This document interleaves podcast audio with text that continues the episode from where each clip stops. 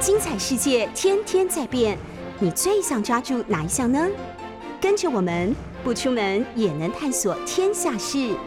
欢迎收听《世界一把抓》。各位听众朋友，大家早安！非常欢迎收听六十八九八新闻台。您现在收听所收听的节目是《世界一把抓》，我是杨照。我们在九八新闻台的 YouTube 频道也有直播，欢迎大家。也可以看直播。那今天呢是又是廉价放完，嗯，礼拜二最近都常常是廉价放完来跟大家聊。那廉价放完呢，我们就聊一下说为什么放廉价？因为放假很轻松，或者大家很喜欢放假。可是呢，有时候呢，放假习惯了就不太去追究我们为什么放假。这次放假是因为国庆日，既然是国庆日呢，那就不得不说这是中华民国第一百一十周年的国庆日。所以呢，这里因为就就牵涉到，在这个国庆日假期放完了之后，跟大家聊一下中华民国吧。我们来讲中华民国的故事。那我最近在这个跟朋友聊天的时候，听到了一段很有智慧的话。不过呢，这段有智慧的话，我要转告给大家，可是要先跟大家警告，因为我相信大家刚听完凤行的节目，你应该了解这中间的差距哈，就是说。凤兴是这个理财专家，他在讲经济啦，在讲理财啊，你可以认真的好好听。我当然不是，那所以因为我讲的这个有这段有有智慧的话，人家是从股票投资开始讲起，可是呢，我就要先警告，我不是在教大家如何做股票投资，大家也很少有人认为应该听杨照的话来如何投资股票，但这个话很有趣，我就听到朋友跟我讲说，哎，有这种投资股票的一种方法，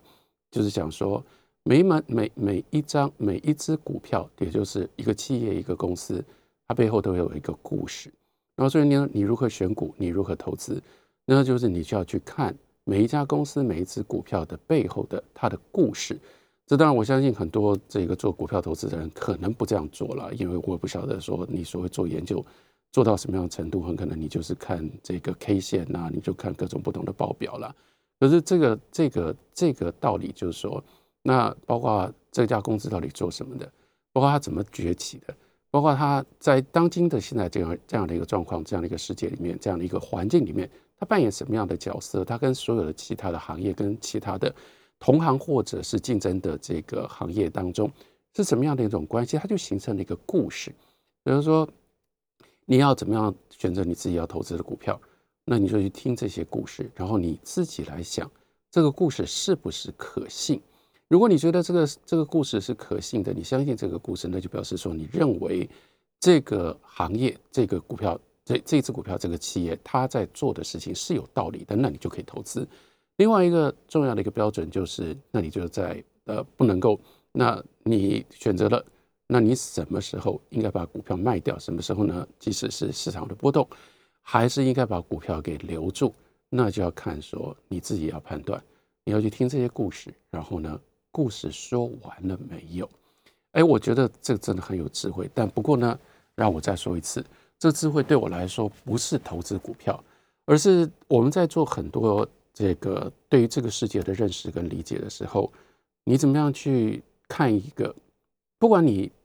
针对的对象是什么，它可以是一个人，它可以是一个团体，它也可以像我们今天要讲的是一个国家。然后呢，他就应该有一个故事。这个故事包括就是说，刚刚在讲到说，呃，投资股票为什么这样的一个对我来说会很有智慧？因为它跟可能的绝大部分人在看待股票的时候很不一样的一种方式是，既然讲故事，故事就有来历。也就是说，你还是要去在意这家公司这个企业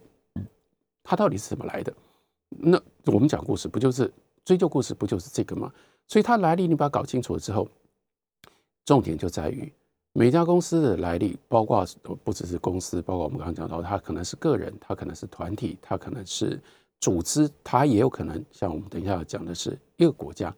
那所以它就牵涉到它的历史。可是这个叫做这个故事到底是不是可信？同时也就在提醒我们，既然它是一个故事，故事永远都有好几个不同的面相。一个面相当然是最基本的。那我们通常会很天真的假设，故事就是事实，但是一定要提醒大家，这很有智慧。绝大部分我们会听到的故事，包括你听到的人的故事、人的来历，哎呀，甚至不好意思说，还是要提醒大家，即使你在讲你自己的来历，你讲你自己的故事，它永远都不会是叫做都只是事实，更不可能，绝对不可能是完整的事实。所以，故事不等于事实，故事一定是事实的某一种装扮。然后呢，所以除了事实之外，另外就有说法。那故事是。有事实的基础底下的某一种说法，但这个说法呢，就一定是某一种人在某一种状况底下，他去创造出来他的说法。那所以接下来我们在判断故事，我们在听故事的时候，仍然很有智慧。我希望大家如果把这个放在心上的话，其实真的很有用啊。你就有两个标准，这两个标准也不是同一回事，让你来判断你要不要相信这个故事。这个故事到底是不是可信？这两个标准，第一个标准是它是不是符合事实。当然，如果说你有这样的材料，你有你有这样的这个呃 assessment，就是说你有这样的一个管道，你可以发现事实，然后你发现事实说，哎，这个跟故事不相符合。你当然第一个就说，那我为什么要相信这个故事？这个故事就不是事实，这会 offend 到，这还是一定会冒犯到我们。希望我们不是当傻子，我们不是被诈骗。你不要骗我嘛！而且，如如果我明白知道说你在骗我，我当然不会想要接受你的故事。可是这只是其中的一种标准。另外，包括像我说一个股票的故事，一个企业的故事，说老实话，我们也没有那么容易，我们一定能够取得这么多的那个跟事实有关的资料。所以，另外一个判断的标准是它合不合理。它合不合理呢？那这里这又完全不一样。到底合不合理，其实就牵涉到。你对于人有多少的认识？包括人所形成的这个组织，组织在它的这个实践的过程当中，它经过了不一样的时代，它经过了不一样的阶段，它应该会怎么样发展？它应该会怎么变化？你心里面必须要有一个判断的标准。你拿这个判断的标准呢，你去对应、去对照，然后你说：“哎呀，我相信，或我觉得这样的，我相信或不相信，或者我觉得这样的故事是不是可信？”好，那我刚刚我我就说。对我来说，这很有智慧，因为包括像面对中华民国，我们才刚刚过了中华民国的一百一十周年的国庆，国庆呢就是庆生，中华民国存在了一百一十周年，officially，嗯，就是必须承认这件事嘛。他他经经过了一百一十周年，那我们要如何？包括我们跟中华民国之间的关系，我们会不会就用这样的一个刚刚我说的有智慧的一种说法，有智慧有智慧的说法，有智慧的态度？来面对中华民国，让我们来看一下中华民国的故事。中华民国故事呢，尤其是在这样的一个当下，我们刚刚才结束，所以你就会发现说，哎，其实是让我最感慨的是，第一，我们发现海峡两岸，呃，因为这是会去讲中华民国故事的最重要的两个主体嘛。那海峡两岸这两个地方，在一直到不是说不是说到今年，而是这样一路变化下来。真的让人最感慨的是，我们还是放假，然后我们放假的理由，official 的理由，官方的理由仍然是中华民国一百一十周年的这个国庆。但是呢，在台湾，我们对于中华民国的故事越来越不感兴趣。然后呢，对比对照，例如说今年这个中国共产党，中国共产党在对岸，在大陆，他们今年就是选择了两个重点。那这两个重点呢，一夹。其实今年非常奇特哦，因为这个呃，中华人民共和国在一九四九年建国，到今年呢是呃到到今年的国庆，却被这两件事情一夹。他们相对国庆是非常低调，也就是没有什么太大的这个庆祝啦，没有太张扬。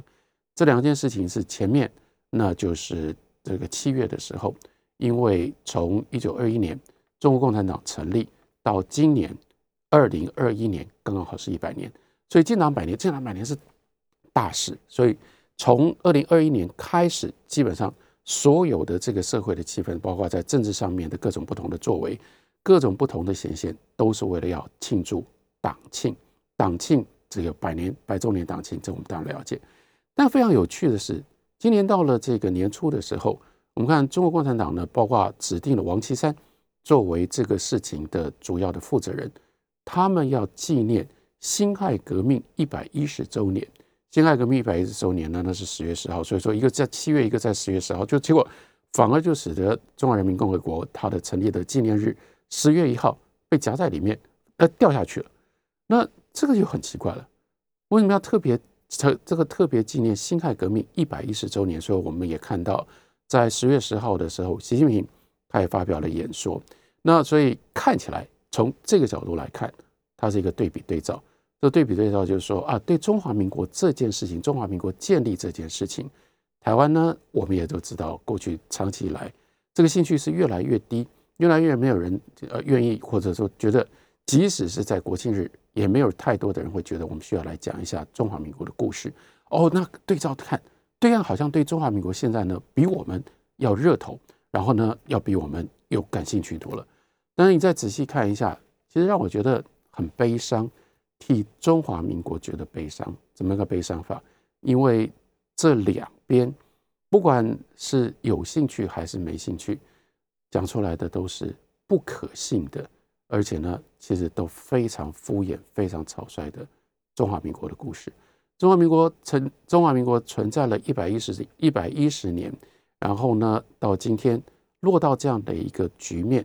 老实说，它就是不对劲。所谓不对劲，包括。这里面反映出来，呃，例如说在台湾，在台湾我们关于自己的来历，自己的来历牵涉到自己跟来历。那我们对于来历，长期以来我们不太重视。现在我们很重视自己，但是现在我们讲自己就讲台湾。可是你也可以看得出来，当你在讲自己的时候，其实你也没有一种基本的那种冲动。想要弄清楚一个完整的故事，因为你如果想要弄清楚一个完整的故事，你就不可能用这种方式对待中华民国。中华民国在台湾的历史，不管你用台湾历史是从什么样的角度来看，中华民国就是太重要的一个部分。把中华民国给放掉了，不讲中华民国故事，不去把中华民国的来龙去脉给弄清楚，包括中华民国在台湾的这七十年、这七十几年的历史给弄清楚，你你到底要怎么讲台湾的历史？把这么大的一块、这么重要的一块给拿掉了，或者是把它让它变得非常 blurry，让它模糊以待，那你怎么可能产生一个清晰的台湾的且台湾的那个形象，让大家知道我们到底是怎么来的呢？所以我很想告诉大家说，如果我们今天所面对的第一件事情是中华民国这个故事到底可不可信，或者我们如何来说一个可信的中华民国的故事？我刚刚不就讲说？另外，这个很有智慧的说法，还要让我们问一下：说这个故事结束了没有？中华民国的故事到底结束了没有？这又是另外一个海峡两岸。今天在讲中华民国故事的时候，也让人非常感慨的，也就是他们都好像把中华民国的故事当作是已经结束了的故事。可是，如果你要硬要用把中华民国当作是已经结束了的故事的话，它就会产生非常非常多连带的一些问题，这些问题呢，海峡两岸的政权都不愿意，真都不愿意好好的去面对。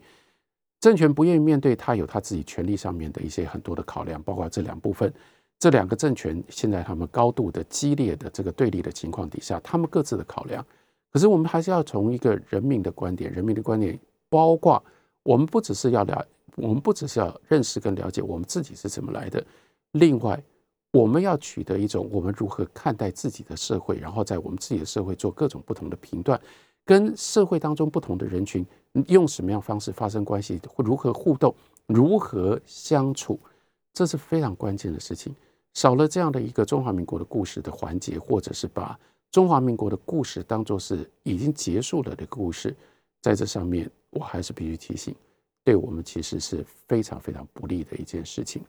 好，中华民国的故事，那为什么我会特别强调说它跟今天我们在台湾认知自己这么样的重要？因为如果你要讲的是一个可信的、完整的、相对完整的一个中华民国的故事，中华民国的一百一十年，你很清楚知道，它必然要切成两大块。它切成的这两大块呢，这个我们先讲，就我们先分，我们先分段。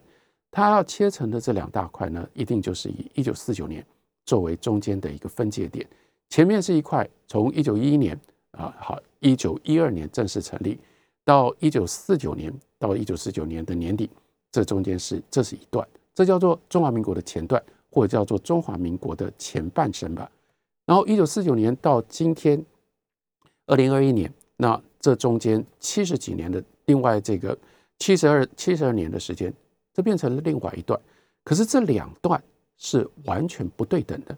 这两段是非常非常奇特的不对等。其中我们如果要看，呃，那是以前我们习惯看的一种不对等，以前所看的一种不对等，使得今天我们在台湾讲中华民国历史的时候，就产生了这样的一个扭曲。什么样的不对等啊？认为说，一九四九年之前是一个伟大的中华民国。为什么它是一个伟大的中华民国？因为那个时候的中华民国好大，那是一个大国。然后呢，它它这个领土很大，然后呢，它历史悠久了，等等等等。那等到一九四九年之后的中华民国啊，就相对好可怜，因为它就是变成了只剩下台湾，然后就只在台湾那，所以因此呢，这个时候的中华民国就是啊。那个念兹在兹的，就是要恢复原来的那样的一个大那样的一个荣光。那因为以前讲中华民国历史，这两个阶段是用这种方式讲，那所以呢，为什么在这个台湾讲中华民国历史，越讲越讲不下去？那你今天不可能回去，你就是必须要面对，你不可能恢复那样的一个中华民国。那中华民国原来就是这么样一个呃这个呃窝囊。非常窝囊，非常委屈。那从此之后呢，就变成了由这么大变成这么小。那我们当然，我为什么要一直不断去强调说，哎呀，好可怜了，好惨了，这样的一个中华民国。久而久之，那我们就不要讲中华民国了。但这个是一个说了，从历史的这个角度来看，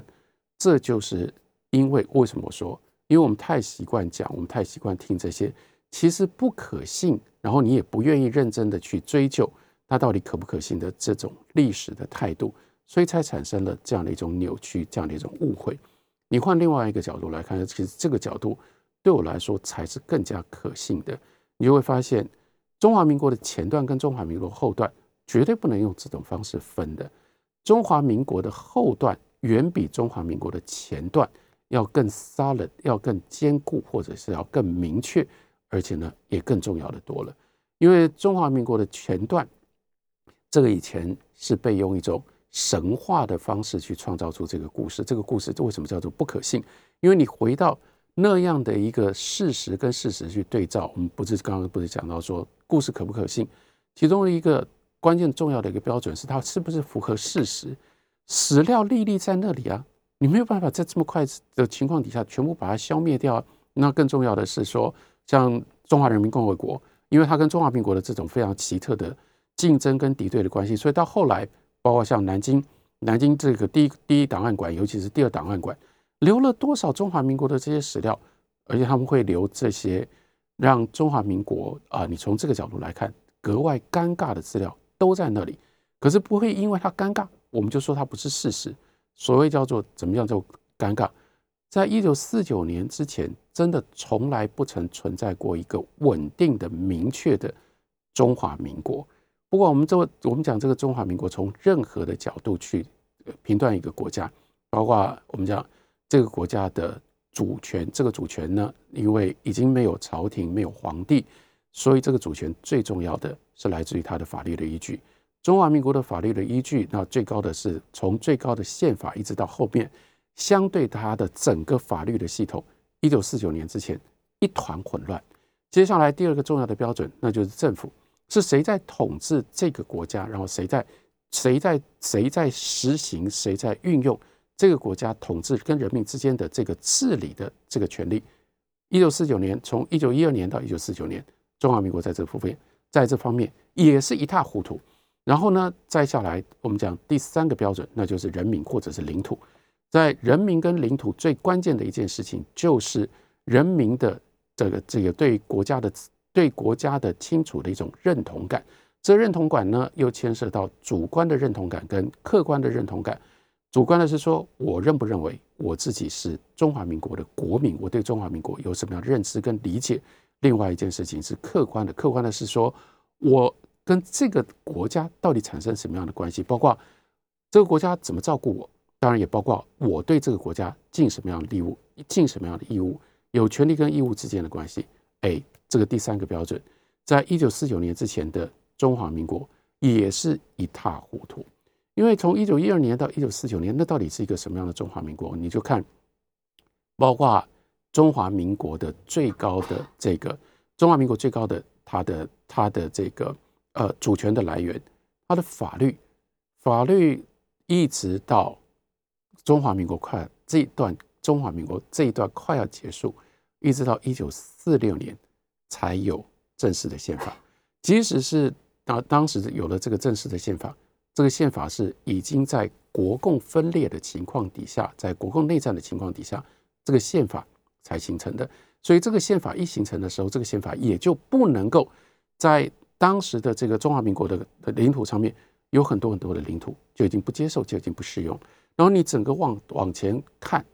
中华民国在一九一二年到一九四九年，绝大部分的时间它都是分裂的，而且呢，更惨的是，它的分裂是各种不同的理由。刚开始的时候，北方有北洋军，北北方有北洋政府，南方有革命政府。这只是表面上看起来的南北分裂，南北分裂它就是分裂。但所谓叫做表面，意味着表面还比实质还来得好看。那我们都知道，这个时候北洋政府也没有对北方完整的统治，还有很多的很多很多的军阀。那你更不要讲说革命政府。那这个南方的革命政府，甚至连广州，孙中山都曾经被从被陈永明从广州赶出去啊。连广州，不要说整个广东，那个那就更不要讲说什么叫做整个南方，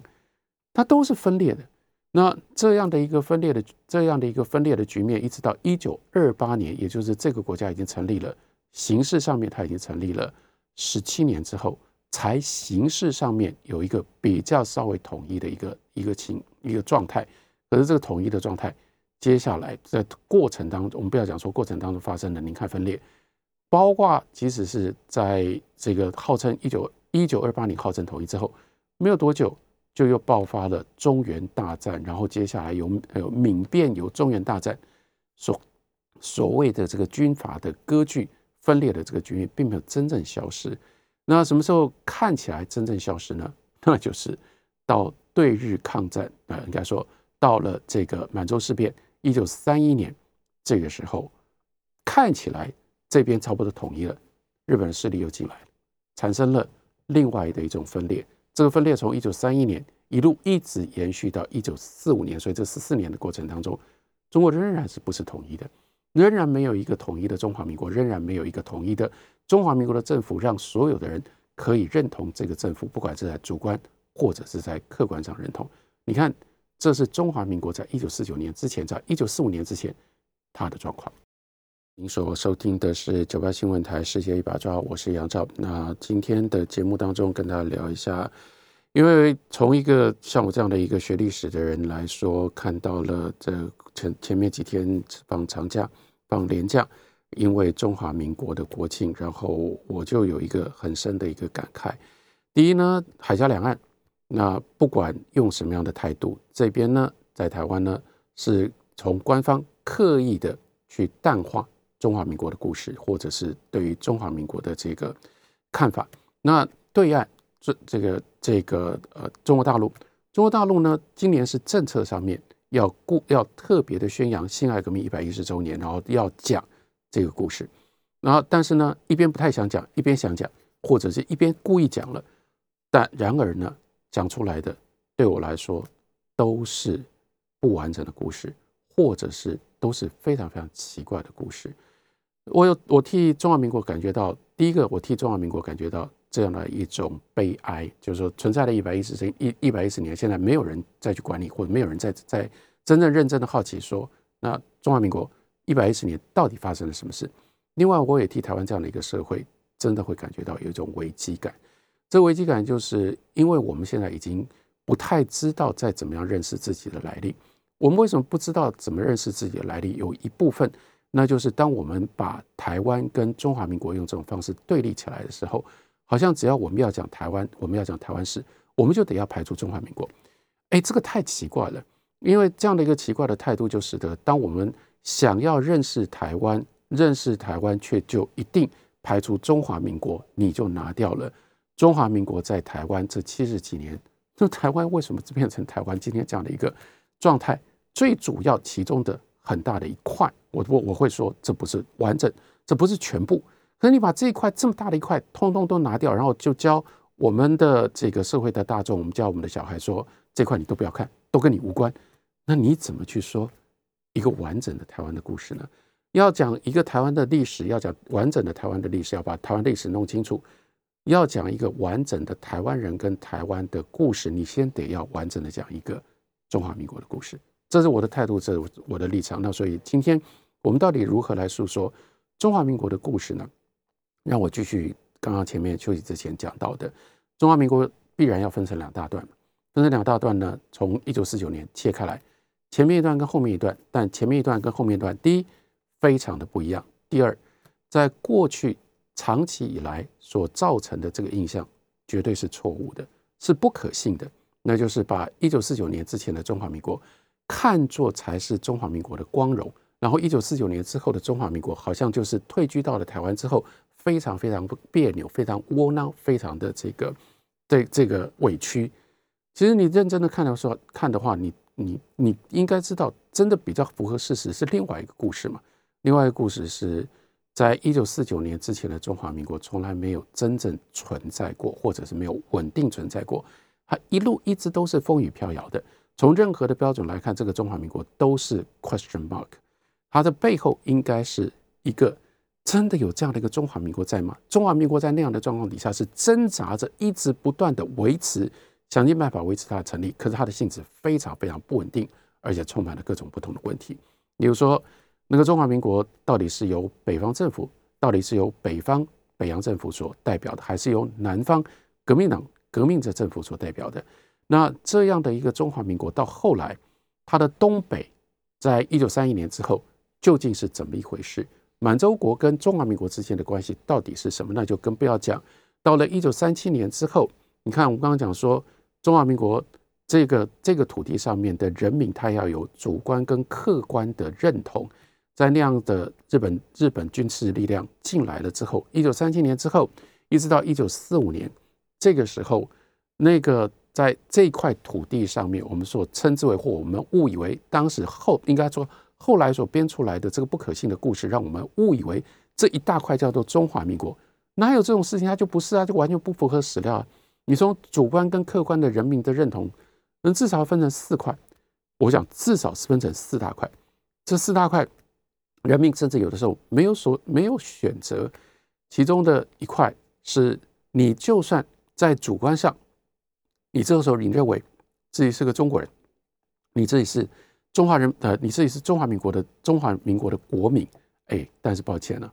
管你的是日本人呐。然后呢，这个你要缴税的对象，你要这个你要有任何的事情，你要你要去面对，你要去处理的，是例如说南京的那个。中华民国的政府，南京的那个中华民国政府，就就我们后来称之为叫做伪政府啊。伪政府的背后就是日本，还不止。那这个有一个南京的伪政府，还有一个华北的伪政府，还有很多其他的地方是占领区。占领区呢，甚至有的时候连伪政府的这个连连伪政府的这个门面都没有，是直接由日本的军队就是直接过直接直接管理你。这个时候问你，中华民国在哪？你跟中华民国没有办法有关系啊，这不是说你要不要有关系啊，是客观上你就跟那个中华民国是没有关系的。那另外还有另外一种，还有另外第二种，还有另外第二种关系也一样啊。就算你主观上面认为你是中华民国的国民，这个时候你在叫做苏区红区，比如说你在你在陕北，你在陕北也没有中华民国政府，这里的时候这里有的是苏维埃政府，苏维埃政府是中国共产党。他们所领导的政府，这个时候，你你不可能跳过这个苏维埃的政府，去跟中华民国效忠，然后呢做，不管是享受中华民国这个国民的权利，或者是尽中华民国的义务，你就是没有这样的一个客观的条件让你去变成中华民国的子民，这是第二种选择。这不，我说第二种别无选择。还有第三种啊，我们刚刚不就讲到说。那另外还有一大块区域，你不要骗，你不要骗自己嘛。这个时候满洲国还在，这个时候有满洲国，所以这个时候你在东北的人，你所效、你所管辖的政府，你的这些也是非常非常复杂、层层叠叠的。表面上面是满洲，是满洲国，满洲国的满洲国有一个政府，但这个政府呢，实际的控制者是背后的关东军，关东军背后是日本的军部，日本的军部的背后是日本的天皇跟日本的政府，那是一层一层这样子叠下来的，叠下来，所以这一群人，他们到底要怎么样称呼自己，或者是他们跟中华民国会有什么样的关系？哇，这太复杂，完全无法解决。好了，所以只剩下另外的一块。这是第四块，那就是重庆的，在这个时候搬到重庆的国民党国民政府，他的权力还能够还能够给予的这一块地方，这是其中的破碎的破裂分裂情况底下的其中的一块。那这样的一个局面，从一九从一九三一年延续下来，一九三七年变本加厉，然后到一直维系到一九四五年内。然后一直维系到一九四五年，它是一直不断的在变动当中。即使是到了一九四五，一直到一九四五年的夏天，应该说从一九四一九四四年的这个年末年尾开始，日军又发动了一路打进到广西，然后呢，想要从广西呢打一条路，经过云南、广西。那这个时候，云南是云南是这个重庆政府在四川的最重要、最重要的这个天险。他们想要从云南打打进到四川去啊。所以一直到一九四四年，一直到一九四五年，这一块日军所占领的领土还在改变当中，也就是中华民国到底在哪里，都还是不稳定的。然后你以为稳能够稳定多久？一九四五年好不容易第二次世界大战结束了，日本投降了，就是在短短的时间之内，第一从来都没有解决苏区，也就是这个苏维埃政府所控制的领域中。中国共产党所控制的领域跟国民党控制的领域之间的这个冲突，国民党从来在即使是在一九四五年之后都没有能够把苏区收回来。这为什么？所以为什么这个时候蒋介石必须要把毛泽东邀请到重庆去？还非常高兴毛泽东接受了邀请，到了重庆开始谈判。到后来为什么要开正式协协商会议？就说我们这两个政府可不可以现在变成结合成为同一个政府？所以就表示，即使是在国民政府的这个这个嗯当时的当时的现实的认知当中，一个中国，当时的这个中国，至少就有两个政府啊。所以这个两个政府必须要协商啊，看这个两个政府用什么样的方式。不只是有两个政府，而且有两支军队。那是当时的中华民国的状况。中华民国的这个状况呢，还还没解决，那是遗留下来状况，又有新的状况。新的状况就是苏联进入到了，因为日本投降之前，苏联就进入到了东北，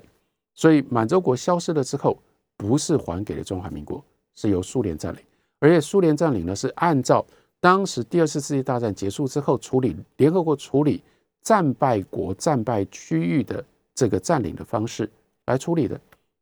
苏联他当然他是刻意选择了日本投降前夕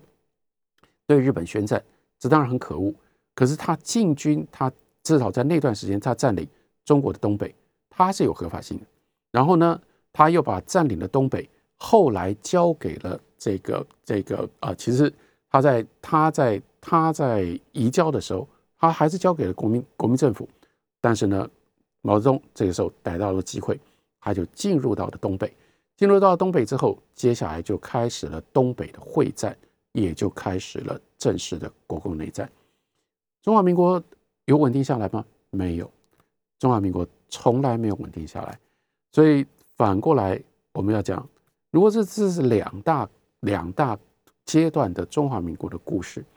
中华民国真正稳定下来，有一个像样的中华民国。我们今天可以来讲说，中华民国从主权的角度来看，从政府的角度来看，从领土的角度来看，从人民的角度，从人民的角度来看的时候，那真正比较重要的阶段，怎么会是一九四九年之前呢？一九四九年之前是一塌糊涂，是一团混乱，是中华民国在一个非常非常不稳定、分裂的情况底下挣扎存在的那样一个。我们宁可把它当做说，这就是它的前半生，因为它还没有稳定下来。什么时候它才开始稳定下来？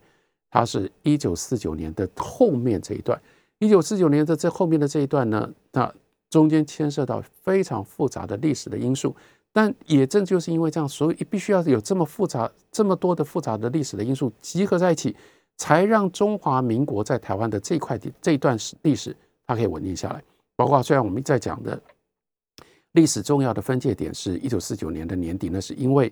原来的这个国民政府从这个南京，然后又经过了颠颠沛流离，到了一九四九年十二月底，他们搬到了台湾。可是这一段历史的真正关键的转捩点，一定是一九五零年的六月，那是因为韩战爆发，因为韩战爆发了之后，国民政府才能够在台湾得到了美国的援助，而能够站稳脚步。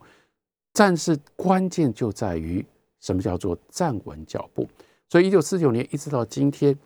中华民国在台湾的这个故事、这个历史，非讲不可，因为这才是中华民国的故事当中最主要的这一段。那这一段在讲什么呢？如果前面那一段是一个国家风雨飘摇，在混乱、一团混乱、一塌糊涂的情况底下。挣扎的，而且还是没有办法从头到尾，一直到一九四九年，一直到一九五零年，并没有一个稳定的存在。那从一九五零年之后，中华民国终于有这样的机会进行 nation building。您所收听的是九八新闻台世界一把抓，我是杨照。那今天跟大家聊一下，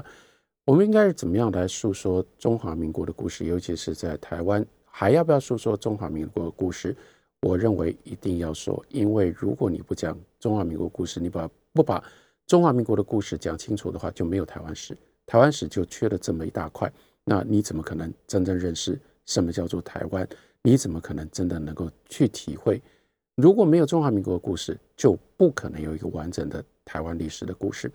另外一件事情是，那我们在讲中华民国的故事的时候。非常重要的是，中华民国在一九四九年之后，在台湾发生了什么事？因为在一九四九年之前的中华民国，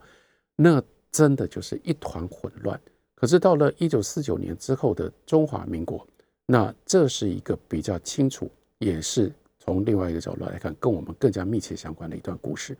这段故事，但它有一个前提，这个前提是大家真的就必须要抛弃过去。你已经听过，那不管你抱持了什么样的态度，其实它本身是非常非常不可信的那些故事。我就跟大家讲说，海峡两岸这些政权过去的这些这个态度，有时候让我很悲伤。悲伤也就是因为，为什么他们就是两边所提出来的关于中华民国这个可是非常非常可怜的一个中华民国，中华民国被用这种方式摆弄。然后呢，讲出来的中华民国的故事都是不可信的故事。那如此不可信的故事，却用各种不同的机制、各种不同的方式，包括透过权力、透过教育体制，硬硬是要强迫这个这个两岸的人民接受。到后来，其实真正被牺牲掉的，那就是我们自己，我们的来历，中华民国到底是什么？例如说，我刚刚讲到，你如果认真的回头看。一九四九年之前的中华民国，哪里是我们后来在台湾受教育所所学到的那样的一个哦这么了不起的一个中国？没有那个中国的存在，没有那样的一个中华民国的存在。中华民国它真正开始能够稳定下来，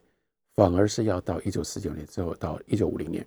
但是我们要诉说一九五零年之后的这样的一个中华民国在台湾的这样的一个故事，你还是必须要摆脱另外一件麻烦的一个。先入为主的观念，而且是先入为主观念呢，到现在在台湾就变成了分裂的阵营。这先入为主的概念就是你不知道台湾有多复杂，你不知道这个中华民国在台湾的这七十几年的过程，就是我说这叫做一个 nation building，也就意味着在一九五零年的时候，有着各种不同复杂的因素，它在一个历史的庞大的。包括这是全世界性的第二次世界大战结束了之后所产生的那样的一个冷战的结构，包括美国跟苏联之间的对抗，包括美国为了要处理中国大陆被赤化变成了这个共产主义化之后，他所进行的这种战略的调整，因此呢看中了台湾，然后呢再重新捡起对于国民政府的这个支持，还有这个非常非常复杂的这些这个历史的因素，才使得。这一些这个组成一个国家的各种不同的复杂的元素，当时呢是并列，然后呢放在台湾这样的一块土地上，它需要非常非常长久的时间，把这些其实是一直的，然后呢中间有很多包括不只是不同，而且那么不容易并存，甚至是冲突的，甚至是矛盾的这所有的东西必须经过漫长的时间才能够把它慢慢的融合在一起。所以这个这个中华民国的故事是什么？是如何让这样的一个接近于比较完整的一个国家，让它在台湾出现的这样的一个过程？可是要诉说这样的一个一九四九年之后的中华民国的故事，那我们就必须回到这个前提上，前提就是必须要先承认，每个人你都要必须要把自己心里面以为的，如果你把中华民国看的那些单纯简单的东西。你通通都必须要，都必须要拿掉。你必须要清楚的了解，在这块土地从一九四九年一直到今天，它是有多少复杂多元的意志的东西，它慢慢的才结合在一起。所以，如果你以为，包括例如说，在从一九一九五零年到现在，人的我们在这个我们在这个这块土地上面，人有各式各样不同的来历。人们讲各种不同的语言，人们关于自己到底是谁，有很多不一样的选择，有很多不同的看法。他跟政府之间的关系有很多不一样的不同的态度，那更不要讲说他的国家的观念，他也有很多不一样的，他有很多不一样的冲突。那我说今天变成对立，对立也就是说，有一部分的人是叫做以前的那样一种自式的中华民族的看法，自式的中华民族的看法就是觉得说，啊，比如说那些所有讲日语的。那些过去留有日本记忆的人，这些人都跟中华民国无关，怎么可能呢？这些都是在台湾，然后后来也就在这个过程当中，他们变成了，而且还发挥了非常大的作用，使得今天台湾变成，使得台中华民国在台湾变成今天这个样子，是在台湾不可能这样的东西，这样的过程只有可能在台湾发生。当然，现在我说倒过来相反的，另外还有一部分是去中国化的，认为只要。你是抱持的跟中国有关系的，你是那些中国的元素、中国文化、中国传统带到台湾来的，这些都是假的，或这些东西我们都通通都排除，不要看。这也是这是相反的另外一种非常非常粗暴的方式，因为这种不管两边是用什么样方式，它都是粗暴的，让我们没有办法真的认清楚自己的这个来历。中华民国的这个完整的故事，就是经过了非常多复杂的过程。这个复杂的过程，第一，绝对不可能它都是好的。当然，倒过来，它也绝对不可能都是坏的。它永远在这个整个变化的过程当中，首先，它永远都是一方面，另外一方面，或者用英文说，on the one hand and on the other hand，从来没有一个单面的故事。如果一个单面的故事，这个打造不出今天这样的一个中华民国来的，也就意味着在那样的一个。中华民国这样的一个政府，它终于有一个稳定的、相对的、不分裂的一个统治的情况底下，它取得了在中国大陆上从来没有取得过的庞大的权利。所以，在它运用这个权利的时候呢，它就比起在这个中国大陆的时候，当然是更加的极端。那在这个政政策推动，在这个治理的过程当中，必然使得有部分的人民付出非常高的代价。每一个政策，每一个不同的做法，都有部分的人得到了好处，都有部部分的，都有部分的这个社会的部分的成员，他们在这里，他们看到了希望，他们得到了光明。但你不要忘了，他都会在另外一个角落，在另外一个方向，他制造了黑暗，让一部分的人付出了代价。这个过程，我们要讲这样一个完整的故事，你要看到成功的这一面，你也必须要体会到。那个过程当中所产生的代价，但这个故事值得说，那也就是漫长整体的这样讲起来的时候，我们还是值得庆幸，因为在这个过程当中，第一个我们绝对不能够抹杀曾经有人用这种方式在这里付出了悲剧性的代价，但是整体来说，我们终于有了这样的一个过程，在这个过程当中，慢慢的这个社会这个国家它越变越好。它越变越好，意味着让每一个人在这样的一个环境里面，他可以付出在跟政治的关一一方面，在政治上，他可以付出越来越少被治理的过程当中不确定性的这种代价。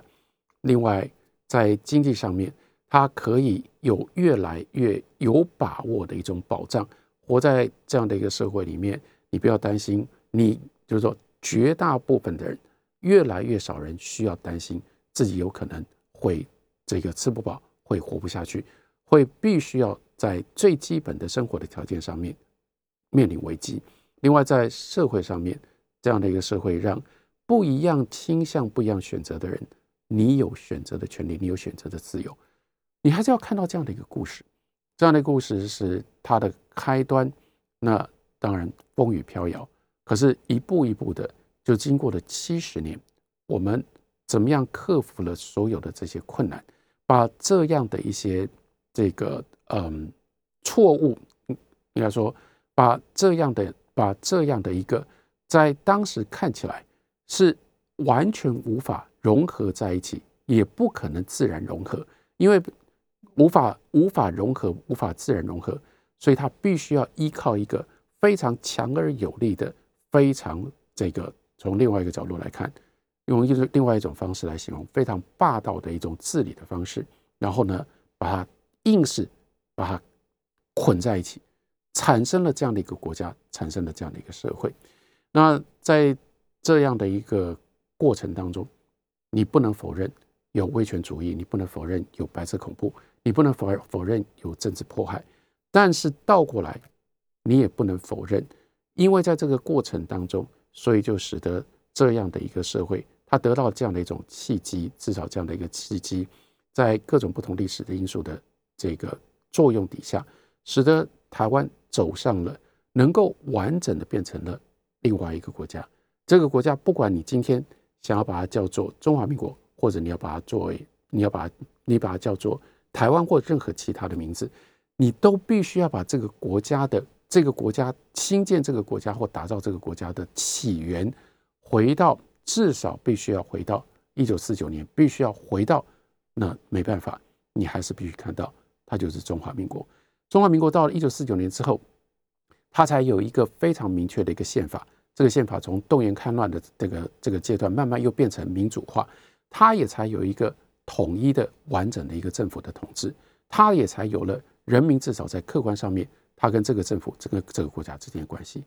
这样的一个完整的故事，我很希望第一，大家还愿意听，大家还愿意讲；第二，大家认知他还没有讲完。